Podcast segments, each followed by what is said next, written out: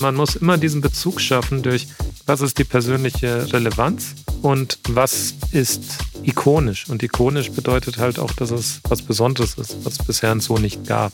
Also das muss man natürlich auch dann noch gewährleisten. Und das können all die Produkte, die ich gerade aufgezählt habe, erfüllen. Also ob es das Chanel-Kostüm war, ob es der Barcelona Chairs, ob es äh, iPhone war, die waren alle zu einem Zeitpunkt ihrer Zeit voraus. Herzlich willkommen bei Chapter Talks, dem Podcast des Chapter Magazins. Wir sprechen mit führenden Persönlichkeiten aus Design, Innovation und Mobilität über zukunftsweisende Konzepte, Designphilosophien und ihre persönlichen Erfolgsgeschichten. Mein Name ist Timo Schmidt, ich bin Creative Director von Chapter und mein heutiger Gast ist Domagoj Jukats, Leiter BMW Design. Der gebürtige Frankfurter war in seiner Karriere schon für renommierte Designstudios von Barcelona über Sao Paulo bis Paris für Marken wie VW oder Citroën tätig, bevor er 2010 zu BMW nach München wechselte. Dort verantwortete er als leitender Designer verschiedenste Bereiche der BMW Group, bevor er 2019 schließlich an die Spitze des BMW Design Teams wechselte. In seiner Funktion leitet er aktuell ein Team von über 100 Designerinnen und Designern, die unter seiner Führung die Formsprache aktueller und zukünftiger Fahrzeuge der Marke BMW entwickeln. Er selbst nennt BMW den Zenit seiner Profession, den Ort, an dem er immer sein wollte. Domagoj, herzlichen Dank, dass du dir heute die Zeit nehmen konntest für das gemeinsame Gespräch hier. Zum Jahresende kann ich mir vorstellen, bei euch ist auch einiges los. Ja, trotzdem, wie gesagt, vielen, vielen Dank dass du heute Gast im Chapter Talks Podcast sein kannst. Sehr erfrischend, einfach mal über Ästhetik und den Grund, warum wir das alles machen, zu reden, weil natürlich auf der Arbeit die Kehrseite ist ja eine andere. Ne? Also das ist ja harte Arbeit, viel Schweiß. Mhm. Aber jetzt können wir über die ganze schönen Dinge philosophieren. Genau. Ich hoffe, wir haben dafür viel Zeit heute. Den Einstieg würde ich gerne machen mit einem der aktuellsten Projekte von BMW. Ihr habt ja gerade bei der Art Basel Miami euer neuestes Concept Car, das Concept XM, vorgestellt. Und da ist uns besonders natürlich auch in der Redaktion aufgefallen, dass äh, was ganz Besonderes ist, dass man schon direkt bei der Vorstellung des Concept Cars den Start der Produktion mit kommuniziert. Das Auto wird schon nächstes Jahr produziert. Das ist ja, äh, kommt jetzt nicht so oft vor. Äh, und deshalb meine erste Frage an dich, wie fühlt sich das für dich an? Ist es nicht der ultimative Traum des Designers, eigentlich schon bei der Vorstellung zu wissen, wann kommt das Ding auf die Straße? Ja, sicher. Aber es ist, du musst wissen, es gibt zwei unterschiedliche Arten von Showcars. Es mhm. gibt quasi Concept Cars und es gibt Vision Cars. Also zumindest jetzt bei uns bei BMW. So haben wir sie unterteilt. Es gibt diese Vision Cars. Da wird auch kein Serienanlauf kommuniziert, weil es nicht um das Produkt an sich geht bei einem Vision Car, sondern es geht um Themen, die wir mit einer Vision platzieren. Da kann es strategische Themen sein, also wie Vision Dynamics, Vision iNext, wie fühlt sich quasi die Welt von morgen an zu gewissen strategischen Themen. Und die Concept Cars, die sind ganz bewusst auch schon mit einem Naming kommuniziert. Das heißt, es gibt ein Konzept 4, Konzept 2er, es gab verschiedene Concept Cars und so ist auch. Und die machen wir meistens als Vorkommunikation für ein komplett neues Fahrzeug. Also wir machen nicht für mhm. jedes Auto ein Concept Car, sondern wenn es ein komplett neues Produkt ist in unserem Portfolio. Deshalb jetzt zum Beispiel Concept 4 gab es, weil es davor noch keinen Vierer gab. Und dann machen wir das. Und äh, Concept i4 gab es kein i4 davor. Weil das Auto ist ja schon fertig. Das Auto ist meistens drei Jahre vor Serienanlauf fertig.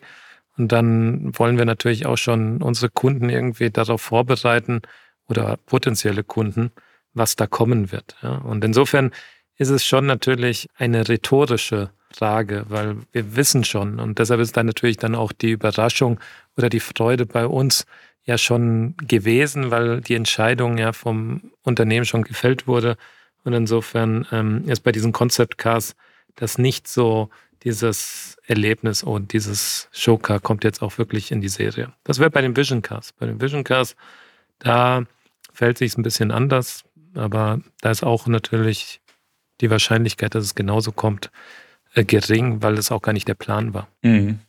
Ja, es hat wahrscheinlich auch einfach mit dem Erscheinungsbild des Autos zu tun, dass es einfach ein sehr großer ästhetischer Schritt ist, ein großer, äh, ja, es ist ein, für mich zumindest als Betrachter von außen ein ziemliches Vorpreschen, gerade in diesem Luxussegment, was man sich da vorstellt als ein Auto aus dem Luxussegment, hat es ja sehr viel Charakter, das Auto, und fühlt sich wahrscheinlich deshalb visionärer an als was, was schon so bald auf der Straße zu sehen ist. Ja, kann sein. Und ähm, ich meine, mir entgeht ja nicht die Reaktion auf dieses Fahrzeug, sehr klar.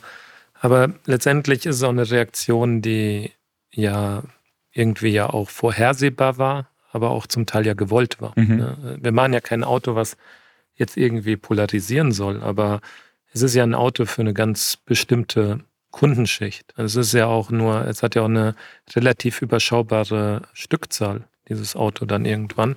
Das ist kein großvolumiges Fahrzeug und es ist aber, es steht ja auch nicht für die einzige Art des Luxus, das die Marke BMW adressiert. Also das ist nicht der Look von Luxus für die Marke BMW, sondern es ist eine Dimension dessen, weil Luxus hat viele Gesichter und äh, das kann man gerade, also es gibt ja keine Industrie, die größer und schneller wächst als die ganze Luxusindustrie, ob es jetzt von wirklich Mega-Yachten geht, aber sagen wir mal, wir bleiben mal bei was, was Normalsterbliche sich leisten können, also Luxury Goods, ob das halt Taschen, Mode ist. Das ist ja ein wachsendes Segment. Und da sieht man ja, wie groß die Unterschiede sind von klassischem Luxus, von Eleganz, auch Luxus, also Craftsmanship alleine, Hermes zum Beispiel, bis hin zu Balenciaga oder irgendwelche Marken, die halt auch einen ganz anderen Kunden auch suchen oder auch mit anderen Themen Kunden erreichen wollen. Klar spielt immer Qualität im Luxussegment eine Rolle, aber manche wollen halt eben expressiver oder Kunden, die das auch vor allem zeigen wollen und manche wollen es halt diskreter haben.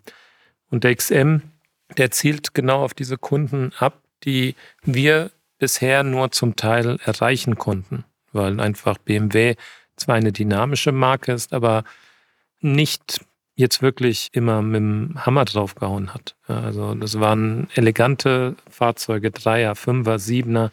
Und dafür liebt man uns auch. Also diese Kombination aus Eleganz und Dynamik. Das wird sich auch nicht ändern. Also das ist das, was BMW immer liefern wird. Aber on top gibt es für manche Kunden, die die Marke lieben, also die erwarten quasi von BMW, weil sie einfach die Marke stark finden, erwarten sie halt ein Produkt, das mehr auffällt, als äh, was wir anbieten können. Und das haben wir bisher immer nur mit M-Fahrzeugen bedienen können. Also mit einem X5M, X6M. Da ging immer eine Überhöhung, eine ästhetische von normalen Autos. Und hier haben wir halt noch eins draufgesetzt, dass wir ein Auto nicht einfach nur überhöht haben, das schon existiert, sondern wir haben ein Auto mit den gleichen mit dem gleichen Anspruch gestaltet, wie wir M-Fahrzeuge machen, aber es gab keine Ausgangsposition, weil das Auto von Grund auf als ein expressives Statement gestaltet wurde. Und das ist der große Unterschied hier. Würdest du also sagen, dass mit dem Fahrzeug dieses Thema Luxus, ob jetzt generell für das zeitgenössische Automobil oder bei BMW neu definiert wird? Es kommt eine neue Facette dazu. Und es geht vor allem um Lifestyle, also expressiven Lifestyle, um Luxus, weil Luxus oder Geschmack ist ja einfach im Sinne des Betrachters. Das ist so, wie es halt auch 100 Bundestrainer vor den Fernsehern gibt, gibt es natürlich auch genauso viele Designer. Und weil Design bewegt jeden. Es ist emotional, jeder hat eine Meinung zu dem, wie was aussieht.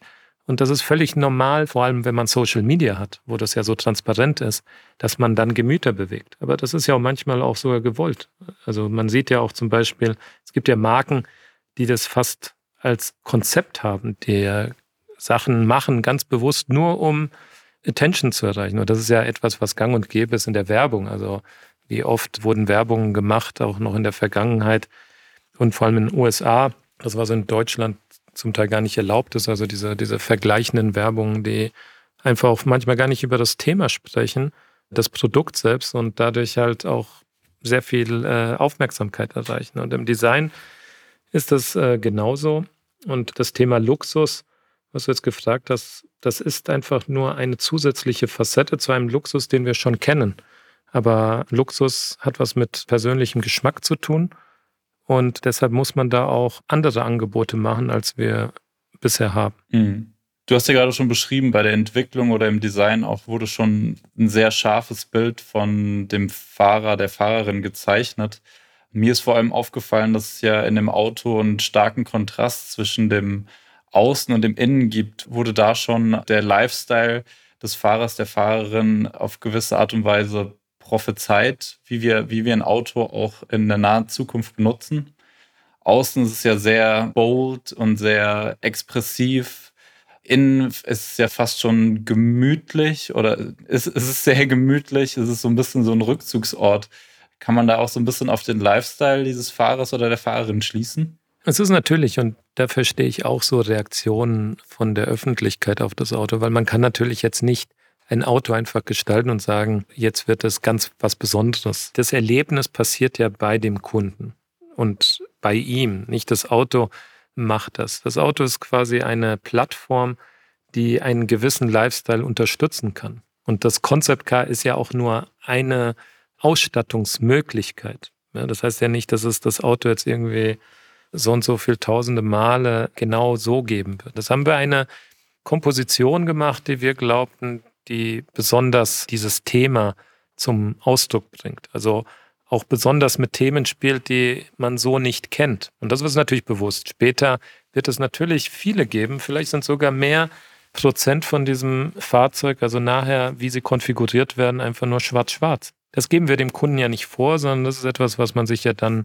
selber konfiguriert. Und das sieht man ja einfach. Manche Leute wollen gar nicht so laut. Aber wenn man ein Concept Car macht, ist es ja wie eine gezielte Kommunikation und die wir ja bewusst auch so überhöhen, damit das Thema klar wird. Weil wenn wir das einfach darstellen in einer gängigen Komposition, wird das auch nicht der Sache gerecht. Und jetzt diese Kunden und Kundinnen, die wir ansprechen. Also wenn wir ein Auto designen, dann versuchen wir immer den Charakter des Produkts, aber auch den Charakter der Kunden irgendwie einzufassen, weil dieses Thema Customer Centricity ist für BMW einfach enorm wichtig. Also wir machen das nicht einfach nur, um uns zu gefallen, sondern wir hören einfach sehr gut auf die Bedürfnisse unserer Kunden. Jetzt sind natürlich nicht alle Fans unsere Kunden, das ist einfach so, aber wir haben sehr viele Fans.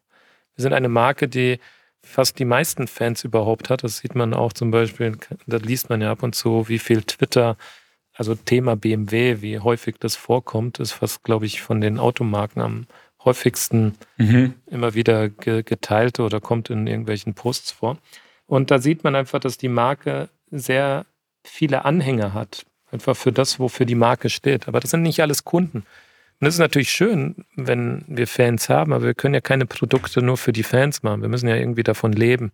Und äh, insofern kann es natürlich schon manchmal dazu kommen, dass Fans nicht das nachvollziehen können, was vielleicht unsere Kunden wollen, weil das einfach unterschiedliche Ansprüche sind. Und selbst wenn wir die der Fans äh, gerecht werden würden, würden wir vielleicht nicht mehr Autos verkaufen. Also da muss man erstmal dazwischen trennen. Am, mhm. Unser Ziel wäre natürlich, dass all unsere Kunden auch Fans sind, ja, und äh, aber das ist ja eher was für die eigene Genugtuung oder für, für das eigene Ego, dass man immer gelobt wird. Darum, darum geht es ja auch gar nicht in unserem Geschäft. Und jetzt ähm, der Charakter dieses Fahrzeugs hatten wir definiert als The Rockstar. Und wir haben andere Fahrzeuge, damit man auch so ein bisschen die Relation versteht. Wir machen auch diese Charaktere für jedes Auto. Also zum Beispiel der Zweier ist The Drift Machine. Der X5 ist The Boss. Und das ist nicht einfach nur, weil wir sagen so, ja, der soll der Boss sein, sondern er ist der Gründer eines Segments gewesen, der X5, und ist bis heute der Leader des Segments. Und so, das heißt auch amerikanische Werbung oder so nennen auch den X5 The Boss. Und The Boss bedeutet ja einfach, man muss immer vorne dran sein und immer wieder dieses Segment belegen. Und so macht man einen Charakter und dadurch weiß man ganz genau, wenn man es gestaltet und entwickelt. Es geht nicht nur um Design, sondern auch, wie das Fahrzeug dann erlebt wird. Es verkörpert diesen Charakter. Der X6 ist The Beast, ja, weil es eigentlich genau die Themen genauso platziert, aber auf eine andere Art und Weise. Und der X7 ist The President. Der XM ist ja eigentlich auch ein X-Fahrzeug in dieser ganzen Serie. Und iX zum Beispiel, damit uns das alles äh, komplettiert, haben wir dann vier Modelle schon, ist The Futurist. Und all das hat einen Grund, ist dann sozusagen die Ausgangsbasis und der Brief für auch die Designgestaltung. Und wenn man die Charaktere dann weiß und welche Kunden dahinter sind, dann versteht man auch besser, äh, was wir vorhatten. Und jetzt beim XM war es The Rockstar.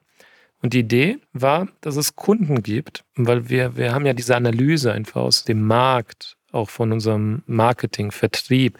welche Kunden da draußen nach was für Produkten und Produkterlebnissen suchen. Und da gibt es einfach auch, sagen wir mal, Celebrities, die sehr viel dafür tun, dass sie viele Likes bekommen auf Instagram, weil das einfach zu dem ganzen Geschäftsmodell dazu gehört, eine Celebrity. Das heißt, es muss grammable sein, ja, wie man das so nennt. Es muss irgendwie ein Produkt sein, dass, wenn man das teilt oder shared, dass das einfach viele Likes bekommt, weil es anders ist, weil es einfach aus dieser Masse, aus dieser ganzen, aus dieser Vielzahl von Produkten hervorsticht. Ansonsten würden diese Leute das gar nicht posten. Das heißt, die posten heute dann irgendwelche Autos, die vielleicht sogar getuned sind oder, oder customized äh, mhm. in besonderen Farben, in ganz schrillem Pink, äh, irgendwelche Sachen, die gar nicht zusammengehen.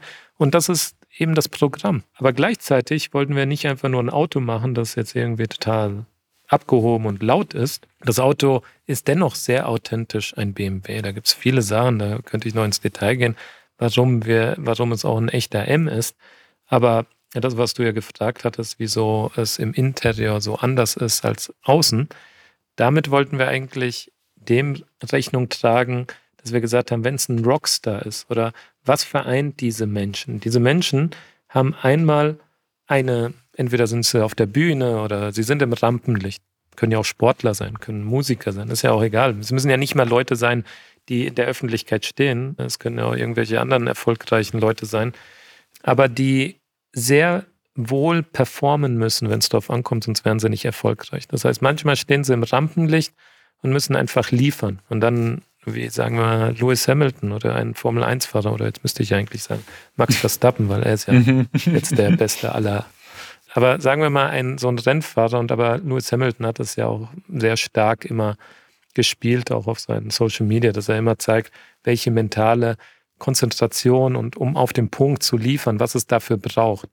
Und das ist das, was man im Exterior sieht. Das ist quasi dieser rote Teppich, Rampenlicht, All Spots on You. Und du kommst einfach an und das Auto hat einfach eine enorme Präsenz, weil du denkst, was ist das? Also, und es geht da gar nicht darum, gefällt es mir, gefällt es mir nicht, sondern du, du musst erstmal gucken zweimal und sagst, oh, wow, what, the fuck, ja, was, was kommt da? Und diesen Effekt wollten wir erzielen, aber natürlich soll das als BMW erkennbar sein.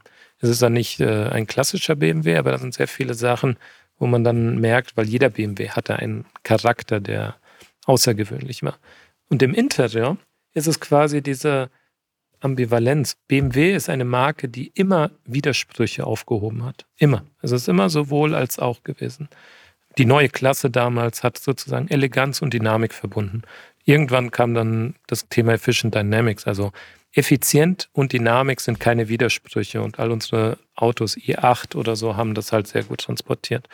Jetzt heben wir einen zweiten Widerspruch auf, zum Beispiel Performance und Lifestyle. Ja, weil das Auto mhm. halt natürlich ein Auto ist, wo man einfach sagen kann, Performance spielt sich nicht nur auf, auf der Rennstrecke, sondern es gibt ein paar Leute, die, wo sich auch Performance im Lifestyle abspielt. Und zum Beispiel auch unser Vision Circular, was ja komplett was anderes ist, auch genau so ein Widerspruch aufheben. Luxus und Nachhaltigkeit müssen keine Widersprüche sein. Und das ist etwas, was BMW sehr stark in der Marke trägt. Also wir beschäftigen uns immer mit diesem Aufheben von offensichtlichen Widersprüchen. Und der XM, der transportiert es dann auch so, dass es auf der einen Seite eben dieses Performance hat, nach außen hin sehr, sehr laut und dann innen drin ist es so ein Backstage-Bereich. Und da geht es nicht darum, einfach eine, eine Kuscheloase zu machen, sondern es geht eigentlich tatsächlich um diesen Backstage-Bereich, weil all diese Kunden oder Menschen, die so im Rampenlicht stehen oder die einfach performen müssen, wenn es drauf ankommt, die brauchen ja genauso viel Rückzug. Die brauchen genau dieses Feng Shui, diese Work-Life-Balance. Und dass die halt irgendwo jetzt hinter, ich meine, wenn man jetzt alle Lady Gaga oder so mal hinter der Bühne treffen würde, würde man merken, das ist eine ganz andere Person. Also das ist dann nicht einfach dieses Show-Performance, sondern dann merkt man in sich konzentriert, introvertiert vielleicht auch manche, viele der Leute. Man weiß ja, wie die Robbie Williams, keine Ahnung, wo man dann liest, die sind sterben 100 Tote, bevor sie auf die Bühne kommen, weil sie halt so viel Lampenfieber haben. Und dann performen die halt äh, wie eine Rampensau. Aber genau das ist ja das was so interessant ist und was wir auch bei dem Auto zum Ausdruck bringen wollten. Das heißt, wenn man dann innen drin ist, hat man wirklich das Gefühl, in einem Club, in so einem Lounge zu sein, Cigar Lounge, wo man sich einfach ein bisschen zurückzieht, kleine Fenster, man wird nicht so gesehen und dann, bam, wenn die Tür aufgeht, ist man am Performen. Und das ist etwas, was wir glauben, sehr neu ist, weil oder es zumindest kein Produkt gibt, was das so anbietet, weil die meisten Produkten innen und außen die gleiche Geschichte erzählen. Also außen der Luxus, innen der Luxus. Es ist, sagen wir mal, ein Sportwagen, dann ist es außen, innen ein Sportwagen. Das finde ich echt interessant, wie du es gerade aufgemacht hast, als diesen Widerspruch, der sich bei BMW immer wiederfindet, weil es mich natürlich auch interessiert hat, wie geht man mit so einer starken DNA von einer Marke wie BMW um oder wie du auch erwähnt hast, mit den Erwartungen der Fans. Und auch da nach mehreren Gesprächen mit deinen Kolleginnen und Kollegen habe ich auch einfach gelernt, dass das auch für alle Marken ein Thema ist. Dass diese, was Leute als erstes Bild im Kopf haben, wenn sie diesen Namen der Marke hören und was die DNA ist, oft ein bisschen auseinandergeht, aber im Kern dann doch sehr stringent ist. Also wie du sagst, dieser Kontrast zwischen innen und außen ist nur ein Beispiel dafür oder wie man Luxus zusammenbringt mit High Performance. Finde ich auf jeden Fall sehr spannend und äh, ist auf jeden Fall ein Thema für sich. Also ich glaube, dem könnte man eine ganz eigene Podcast-Folge widmen. Ja, es ist sicherlich ein komplexes Thema. Ja, das mhm. ist auch ein einzelnes Produkt wird der ganzen Thematik nicht gerecht. Und wie gesagt, wir haben sehr, sehr viele Fans und jeder Mensch, der weltweit mit dieser Marke konfrontiert wird, in China, in den USA, ganz unterschiedliche kulturellen Background, das kann man nicht einfach auf irgendwie so einen gemeinsamen Nenner runterbrechen. Deshalb gibt es ja auch so viele verschiedene Produkte und das ist aber auch unser Ansatz. Es gibt andere Marken, die mit einem Konzept alle Kunden weltweit ansprechen. Also wo die Produkte sich fast gar nicht unterscheiden. Und das ist das Konzept. Das funktioniert auch. Das funktioniert ja auch zum Beispiel mit Marken anderen, Hermes zum Beispiel wieder genannt, einfach immer das gleiche Produkt und das funktioniert in jedem Markt weltweit gleich. Aber BMW ist eine andere Marke. Bei BMW glauben wir, dass hier das Geheimnis eher darin liegt, dass wir diese Freude am Fahren oder die Freude in dem Produkterlebnis nur schaffen, wenn wir dieses I want, also dieses Gefühl von ich will dieses Produkt unbedingt haben, ich muss das haben. Das ist das, der Grund, warum man ein Produkt einfach anfängt zu lieben, begehrlich findet, dann muss man genau im Kern erfassen, was bei welchem Kunden relevant ist, dass er sagt, ich muss das haben. Und das ist bei BMW einfach so, dass man das nicht über alle Produkte gleich machen kann. Man kann jetzt nicht jedes Auto zum Sportwagen machen oder andersrum. Wir haben einfach ein paar Autos in SUVs und dann ist es der Kunde hat einen anderen Anspruch als der, der sich einen M3 kauft. Und genauso halt haben wir auch ein paar Familienfahrzeuge. Und jeden Kunden muss man genau verstehen, was ist seine essentielle Freude am Fahren. Und die ist nicht immer schnell, um die Kurven zu fahren, sondern das ist ein gewisses Erlebnis. Und so ist es halt, wenn Lifestyle dieses I want ist, dann muss man sich darauf konzentrieren. Und wir wollen einfach fokussieren. Wir wollen ein klares Erlebnis. Das ist dann nicht mehr so die eierlegende Wollmilchsau. Das ist alles, jeder, weil so kann man ein Produkt machen. Man könnte ein Produkt machen, das alle Aspekte beinhaltet und jeder findet irgendwie einen Teil davon. Aber dann ist es immer ein Kompromiss. Dann wird man nicht diese hundertprozentige Begehrlichkeit erreichen.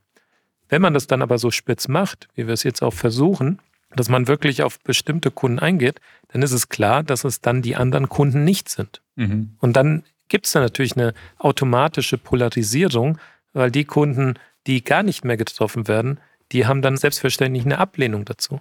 Aber das ist ja natürlich auch ein Teil des Konzepts. Dafür, die, die es trifft, lieben es umso mehr und sind dann auch bereit, halt dafür zu warten oder auch äh, alles Mögliche in Bewegung zu setzen, um so ein Produkt zu bekommen. In diesem Spannungsfeld, das du gerade aufgemacht hast, welche Rolle spielt denn da das Thema Zeitlosigkeit oder Zeitgeist? Du hast selber mal gesagt, dass Zeitlosigkeit eine wichtige Qualität von einem guten Design ist. Welche Rolle spielt das denn äh, in deiner Arbeit? Ja, habe aber auch gesagt, dass es nicht sein muss. Ne? Also Design hat auch verschiedene Aufgaben. Also weil Design ist ja alles. Es gibt manche Produkte, die ja auch nicht langlebig sein sollten. Also reden wir jetzt mal von gewissen Kollektionen. Die soll ja gar nicht langlebig sein. Also als Zeitgeist spielt sich halt auch sehr schnell ab. Es kommt darauf an, um was für ein Produkt es sich handelt. Wenn ich ein Konsumprodukt mache, dann muss es nicht so langlebig sein, wie zum Beispiel gewisse Apps, die müssen ja auch gestaltet werden. Das ist ja auch Design. Und dann muss es halt immer irgendwie, muss man irgendwie was Neues machen, damit Und dann kann man das auch überhöhen, was einem Zeitgeist entspricht. Und dann ist das das Design, was sehr fresh und cool sein soll. Und irgendwie sagen wir mal, the latest shit. Weil das ist das dann, was die Leute suchen. Was ist denn gerade in? Ah, jetzt ist grün in. Ah, jetzt trägt man die Haare so. Das, ist, das soll ja dann ganz bewusst nicht zeitlos sein. Aber es gibt andere Sachen, die zeitlos sein sollten, weil man vielleicht auch manche Produkte über einen längeren Zeitraum verwendet. Also sagen wir mal, wenn etwas über zehn Jahre oder man kauft sich ein Sofa oder man kauft sich halt gewisse Sachen oder ein Haus, dann, dann überlegt man natürlich anders, wie langlebig ist denn so ein Design?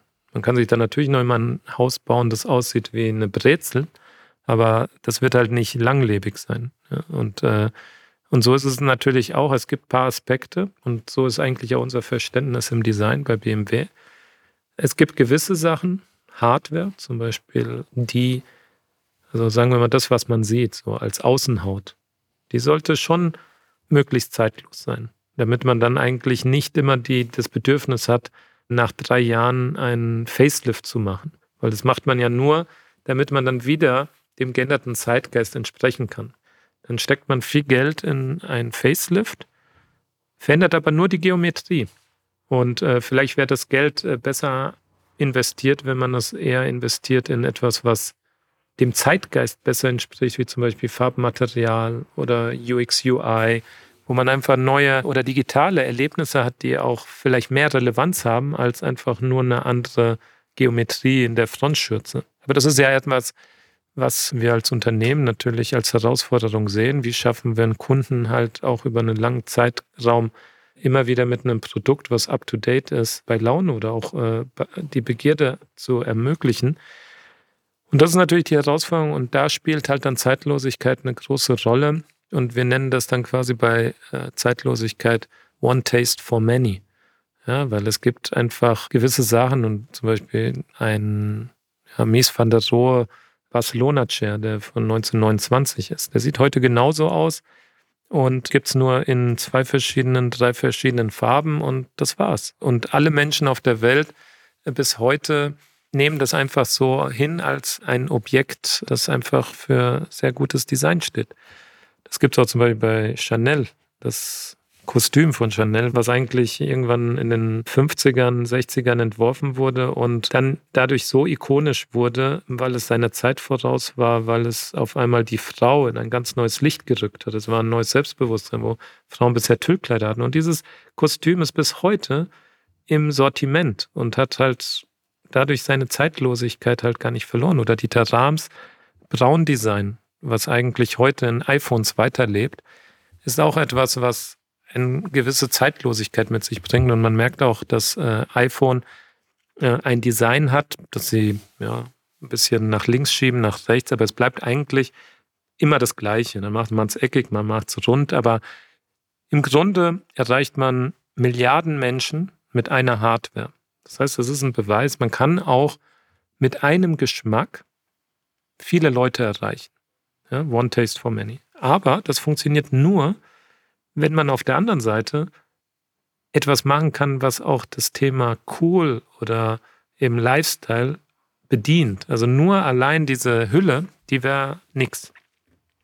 Aber iPhone oder, oder digitale Devices, diese ganzen Consumer Electronics, die bringen ja natürlich dann einen Aspekt, das Thema Meaningful oder Relevanz, persönliche Relevanz ja auf einem anderen Level bringt. Das heißt, die Hardware ist zwar zeitlos, aber dafür innen drin ist es immer ganz, ganz up to date und always fresh. Ja, und diese Kombination macht dann quasi das Besondere raus.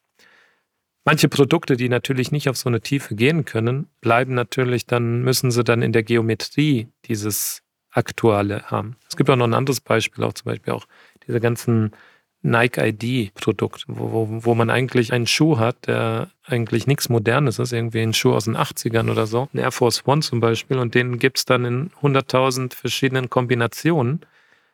Und dadurch ist er einmal cool, aber zeitgleich ist es sehr ikonisch und zeitloses Design. Und das sind die zwei verschiedenen Facetten. Also wenn man es nur auf eine Facette bringt, dann bringt Zeitlosigkeit natürlich nichts, weil es dann den Kunden in seiner Relevanz, in seinem Individualismus gar nicht ansprechen kann. Aber man muss immer diesen Bezug schaffen durch, was ist die persönliche Relevanz und was ist ikonisch. Und ikonisch bedeutet halt auch, dass es was Besonderes ist, was es bisher so nicht gab. Also das muss man natürlich auch dann noch gewährleisten. Und das können all die Produkte, die ich gerade aufgezählt habe, erfüllen. Also ob es das Chanel-Kostüm war, ob es der Barcelona-Chair ob es äh, iPhone war, die waren alle zu einem Zeitpunkt ihrer Zeit voraus. Und so zum Beispiel, weil du hast ja auch gefragt, ob ikonisches Design dann besonders clean sein muss, oder? Ja, genau. aber das glaube ich auch nicht, weil zum Beispiel ein i3 ist ja alles andere als jetzt einfach nur ein kühler Würfel, ja, sondern der ist ja auch, ja, hat halt ein paar Linien, wo auch das den einen oder anderen irgendwie beunruhigt oder verunsichert, wo die Marke BMW hingeht. Mhm. Aber weil es eben diese Relevanz hat, dass das, äh, wofür das Auto steht und dass es genauso anders ist, es der erste seiner Art war, der voll elektrisch war von einem OEM, ist er heute eine Ikone. Der ist eine Ikone in London, wo sich die Autofahrer damit grüßen. Da spielt es gar keine Rolle, wie es aussieht, sondern das ist letztendlich, ist das Aussehen belegt durch äh, die Bedeutsamkeit des Produkts. Und ja, daran sieht man halt, dass äh, das Thema Design natürlich ja sehr viele äh, psychologische Aspekte halt mit sich trägt und nicht einfach so zu lösen ist, wie es halt viele auch gerne hätten. Einfach nur gefällt mir oder gefällt mir nicht. Ja. Macht auch ein schönes Bild von der Arbeit von Designern und Designerinnen, wo sich viele ja oft vorstellen, da kommt man morgens ins Atelier und nimmt sich einen Klumpen Ton oder ein Blatt Papier und malt mal ein Auto. Dass man sich dann natürlich noch mit ganz anderen Themen auseinandersetzen muss. Ja, auf jeden Fall. Also Wahrnehmungspsychologie spielt eine ganz große Rolle. Und aber Jetzt äh, das Spannungsfeld, natürlich haben wir, also ich selbst zeichne natürlich so und so nicht und das schon seit äh, vielen, vielen Jahren nicht. Ja, meine Aufgabe ist ja eher genau diese Ausrichtung oder sagen wir mal diese, die Marke, die ja so viele verschiedene Facetten hat. Wie kann sie immer ahead sein? Also mhm. was ist das, was es BMW auszeichnet? Weil natürlich, man darf seine Historie nicht vergessen, aber man muss ja jedes Mal und jedes Mal, wenn man was Neues macht, damit man wieder eine Ikone schafft oder damit man ahead ist, muss man jedes Mal auch wieder alles hinterfragen. Und da gibt es keinen, also die Zukunft hat ja keinen, ist nicht vorhersehbar und es gibt auch kein Safe Bet, was es mhm. sein kann. Man kann natürlich mhm. das wiederholen, mhm. aber dann wird es kein Erfolg oder man verwäscht eigentlich alles, was wofür BMW steht. Und insofern ist es natürlich eine große Aufgabe oder auch eine ja, da muss man das natürlich auch alles annehmen und aushalten, aber die Rolle von BMW und gerade im Design spielt sich ja genau darin ab, dass man jedes Mal wieder einen Weg geht, der bisher noch nicht beschritten wurde. Und das ist ja klar, dass das erstmal zu Verwunderung führt. Ja. Ich meine, werden wir alle schlauer sein in fünf Jahren, wo das hinführt, aber das ist halt so im Design. Ja. Und also wenn man damit ja nicht umgehen kann, äh, wäre man auch gar nicht Designer geworden. Ja. Also das ist ja man glaubt ja auch gar nicht, dass man alles weiß, besser weiß als die anderen, aber man beschäftigt sich äh, jeden Tag mit dem Unternehmen, ja, weil das Unternehmen ist ja viel mehr als nur das Design. Es gibt Unternehmensstrategien, die übergreifend sind, also die erstmal überhaupt nichts mit Design zu tun haben. Wofür steht das Unternehmen?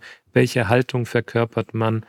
Und all das und zusätzlich natürlich auch noch Technologie, Innovationsführerschaft, Qualität, das sind ja viele Sachen und natürlich halt auch gewisse Kostenrahmen, die man auch einfach anhalten muss, damit man überhaupt noch wettbewerbsfähig ist und damit man auch Geld erwirtschaftet. Das sind ja alles Rahmenbedingungen, bevor es überhaupt dazu kommt, wie das Auto dann letztendlich aussieht. und am Schluss kauft natürlich der Kunde ein emotionales Design, aber wenn alles andere nicht passt, wenn, wenn man einfach nur eine schöne leere Hülle kauft, bringt das alles nichts.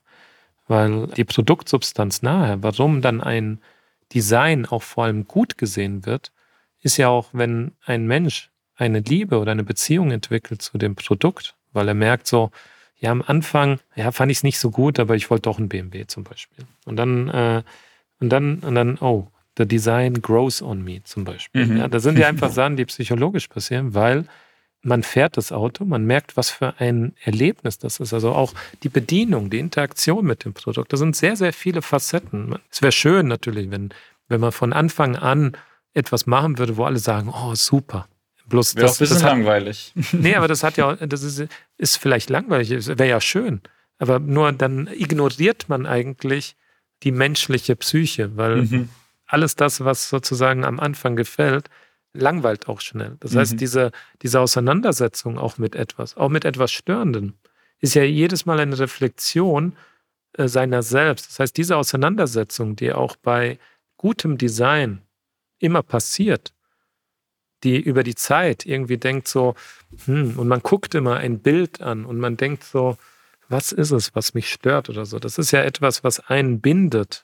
Das bindet ihn aber eigentlich, äh, weil's, weil er sich mit sich selbst ja beschäftigt letztendlich. Das ist natürlich hoch wissenschaftlich, äh, philosophisch und das kann man endlos und es ist aber letztendlich so, und das kann man ja in Designgeschichte, in Kunstgeschichte, auch in der menschlichen Geschichte, in jeder Entwicklung einfach halt äh, sehr gut äh, nachvollziehen. Und wir beschäftigen uns tatsächlich damit und auch ich persönlich, das wirklich zu ergründen und weiß gar nicht, ob unsere Kunden das auch letztendlich wissen müssen, ja, was wir mhm. dahinter machen. Letztendlich mhm. machen wir was und da muss man aushalten, was die Reaktionen sind. Aber letztendlich sehen wir ja, dass unsere Produkte äh, Jahr für Jahr mehr Abnehmer finden. Ja. Selbst, selbst in äh, schlechten Zeiten können wir uns nicht beklagen darüber, dass uns die Leute nicht gerne äh, die, die Produkte aus den Händen reißen. Ja, auch jetzt neuerdings auch mit i4 und iX sind zwei Produkte ähm, auf den Markt gekommen, die sowohl die Fachpresse als auch die Kunden halt äh, sehnsüchtig erwarten. Ja. Du hast ja gerade ganz viele Dimensionen, was eine Marke ist oder sein kann und wie sich das im Produkt äußert, angesprochen. Äh, ich habe gelesen, du warst der Marke BMW ja schon sehr früh verfallen und hast damit auch gleichzeitig deinen Karrierewunsch verknüpft. Also du wusstest schon sehr früh, dass du zu BMW gehen möchtest und für BMW arbeiten möchtest. Ähm, was von deinen Erwartungen, die du da als, ich glaube, 13-Jähriger hattest, hat sich denn erfüllt? Ja, es ne, klingt wie so eine äh, schöne Geschichte, ne? Mhm. Aber es, ist, es war tatsächlich so, ja, mit 13, das ist, hatte eher was damit zu tun, dass es da nicht zufällig so ein, ich weiß nicht, ob es heute noch gibt, BITS, Berufsinformationszeitung. Mhm. Die, die lag halt aus. In, ich kenn's zumindest noch. Ich bin, ich bin bei Frankfurt aufgewachsen und äh, im Hochtaunuskreis, da, da lag die halt aus. Und dann war halt, und ich, natürlich jeder, der Designer geworden ist oder irgendwie einen kreativen Beruf, der hat natürlich schon von klein auf ein gewisses Talent gehabt zu zeichnen oder irgendwie künstlerisch, musisch begabt. Aber damit kann man ja vieles machen. Ja, man kann Architekt werden, man kann alles Mögliche, Grafiker werden und aber natürlich irgendwie als Junge habe ich halt auch immer Autos geliebt und alles, was so technisch war, Flugzeuge, Motorräder. Das hat man schon im Kindergarten gezeichnet und das ging halt ganz gut so. Hat man halt allen äh, Freunden immer zum Geburtstag muss man einfach nur was malen, da waren alle happy. Und äh, funktioniert heute auch noch. Und dann habe ich irgendwann das gesehen, so habe ich diese Zeitung aufgemacht, da war so Transportation Designer. Da war das so gezeigt, oh, guck mal, die zeichnen das. Und dann stand dann irgendwie, und das war bei Rüsselsheim, das war an, anhand Opel war das Beispiel, ja. Mhm. Da war so, was verdient so ein Designer? Und äh, damals irgendwie so 75.000 D-Mark. Und ich dachte so, boah, voll viel Geld. und war einfach so, und wie studiert man das? Was kann man machen? Und, und dann kam ich nach Hause und habe gesagt, so, alles klar, ich werde Designer, ne, da, da, ist alles klar, guck mal hier, steht, kann ich studieren hier, hier, hier. Ja, und dann ab da äh, war das dann quasi klar. Dann halt irgendwie hat mein Vater dann, klar, die dachten erstmal so, ja, ja, dann mal schauen, ob das überhaupt jetzt so relevant bleibt. Aber relativ früh, dann mit 15, 16, dann mal halt nach Pforzheim gefahren. Das war halt eigentlich die relevanteste Transportation Design Schule. Jetzt nicht nur in Deutschland, sondern auch so weltweit, wegen der starken deutschen Autoindustrie.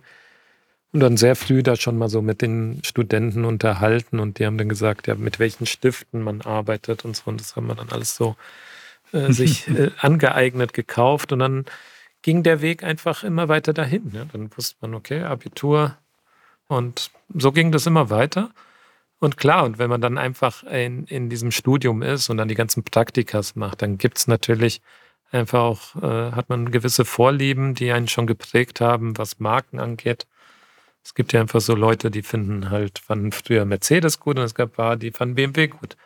Heute ist es ja alles ein bisschen anders, weil alle Marken sind alles. Alle mhm. Marken sind dynamisch, alle Marken sind luxuriös, alle Marken sind cool. Aber früher war das ja vielleicht noch ein bisschen einfacher gestrickt. Die einen waren so ein bisschen gemütlicher, so Klopapierrollen auf der Hutablage, die anderen waren so ein bisschen immer mehr Spoilerwerk. Also da gab es ja mehr klarere Lager. Aber das hat mich halt irgendwie schon immer irgendwie gefesselt, so diese Shark Nose und habe mich immer gefragt, was irgendwie, boah, wie die, die, die sind so irgendwie gefeilt und einfach dieser starke Charakter. Und dann über die ganze Laufbahn hinweg, also im Studium, war das einfach klar, dass irgendwann ich auch für BMW arbeiten möchte. Das hat dann so ein bisschen gedauert, also war vorher auch bei anderen Herstellern, was aber nicht schlimm war, war ein bisschen auch geplant, weil ich wollte auch nicht zu früh zu BMW, weil Designer sind doch schnell gesättigte Wesen. Und vor allem, wenn man jung ist, ist es ja noch schlimmer. Jetzt irgendwann, wenn man verheiratet ist und ein Kind hat, kann man natürlich nicht so jeden Tag irgendwie sagen, nee, jetzt suche ich mir eine neue. Also das ist ja natürlich, äh, aber, aber früher war das schon für mich klar, das wusste ich zumindest aber schon so, dass ich so irgendwie so ticke und deshalb wollte ich auch nicht zu früh zu BMW, weil ich eigentlich BMW wollte, dass das eine lange Beziehung wird. Ja. Jetzt ist es schon elf Jahre lang. Hoffen wir mal, dass es noch ein paar Jährchen werden. Das wäre meine nächste Frage gewesen. Heißt das dann in der Geschichte automatisch, du hast dein Karriereziel erreicht, du bist bei BMW oder möchtest du vielleicht in deinem Leben nochmal was ganz anderes als dann Automobildesign? Ja, das ist eine gute Frage und äh, irgendwann, ja, wenn man so immer älter wird, ne, dann äh, stellt man sich natürlich die Frage, ähm, weil man ja vielleicht auch ein Ziel erreicht hat, was man sich ja mal gesetzt hatte. Ne? also natürlich war das, das kann man ja nicht planen. Und das, äh, klar hatte man sich das irgendwie vorgestellt. Auch, äh, ich weiß noch, das Bewerbungsgespräch oder als ich das erste Gespräch hier hatte, auch bei BMW und man wird dann gefragt vom Personal, ja, wo sehen Sie sich in zehn Jahren? Ja, und dann sagt man, ja, also will dann Chefdesigner sein. dann, dann, dann denken die vielleicht, boah, wie arrogant, aber letztendlich ist es dann ja auch so eingetreten. Das ist dann natürlich auch, manche Sachen sind halt einfach halt auch die kann man nicht beeinflussen, ja, und das hätte auch gar nicht so kommen müssen. Ich hätte auch nie bei BMW, aber es ist halt so gekommen. Aber wenn man es dann einmal erreicht hat, klar, dann reflektiert man das Ganze und fragt sich, welche Ziele oder was will man denn überhaupt noch? Klar kommen dann auch persönliche Themen dazu. Ja, also man hat ja dann irgendwann noch eine Familie gegründet und ähm, hat andere Aspekte und aber natürlich würde ich schon gerne immer in einem kreativen Bereich arbeiten. Also wenn ich in der Autoindustrie in der Autoindustrie habe ich jetzt keine anderen Ziele, muss ich sagen. Also, also BMW, es gibt keine andere Marke, die mich äh, mehr reizt. Das heißt, hier gibt es sehr, sehr viel zu gestalten ja, und äh, auch die Zukunft vor allem der Mobilität zu gestalten. Und die kann ich mir nirgendwo besser vorstellen als bei BMW. Also das heißt, falls es dann keine Autos mehr sein sollten oder nicht mehr BMW sein sollten, dann sind es auch vor allem keine Autos mehr dann wird es was anderes sein. Und es gibt natürlich viele Sachen, die einen immer interessiert haben, aber naja, ob ich jetzt irgendwie nochmal äh, zur Volkshochschule will und so einen Umschulungskurs machen möchte, das habe ich auch keine Lust mehr. Vielen Dank dir nochmal für deine Zeit heute. Es war ein extrem inspirierendes und interessantes Gespräch. Und ja, ich denke, wir freuen uns alle zu sehen, was wir weiterhin von BMW erwarten können. Und alles Gute dir. Ja, danke dir, Timo. Ja, dann wünsche ich euch auch alles Gute und frohe Weihnachten. Danke dir auch. Das war die heutige Episode des Chapter Talks Podcasts. Mein Name ist Timo Schmidt und ich bedanke mich im Namen des gesamten Chapter-Teams fürs Zuhören. Wir würden uns freuen, wenn Sie unseren Podcast-Kanal abonnieren, teilen und kommentieren. Regelmäßige Updates und multimediale Features rund um die Themen Design, Innovation und Mobilität finden Sie auf www.chapter.digital und auf Instagram. Dort finden Sie uns unter chapter.magazine.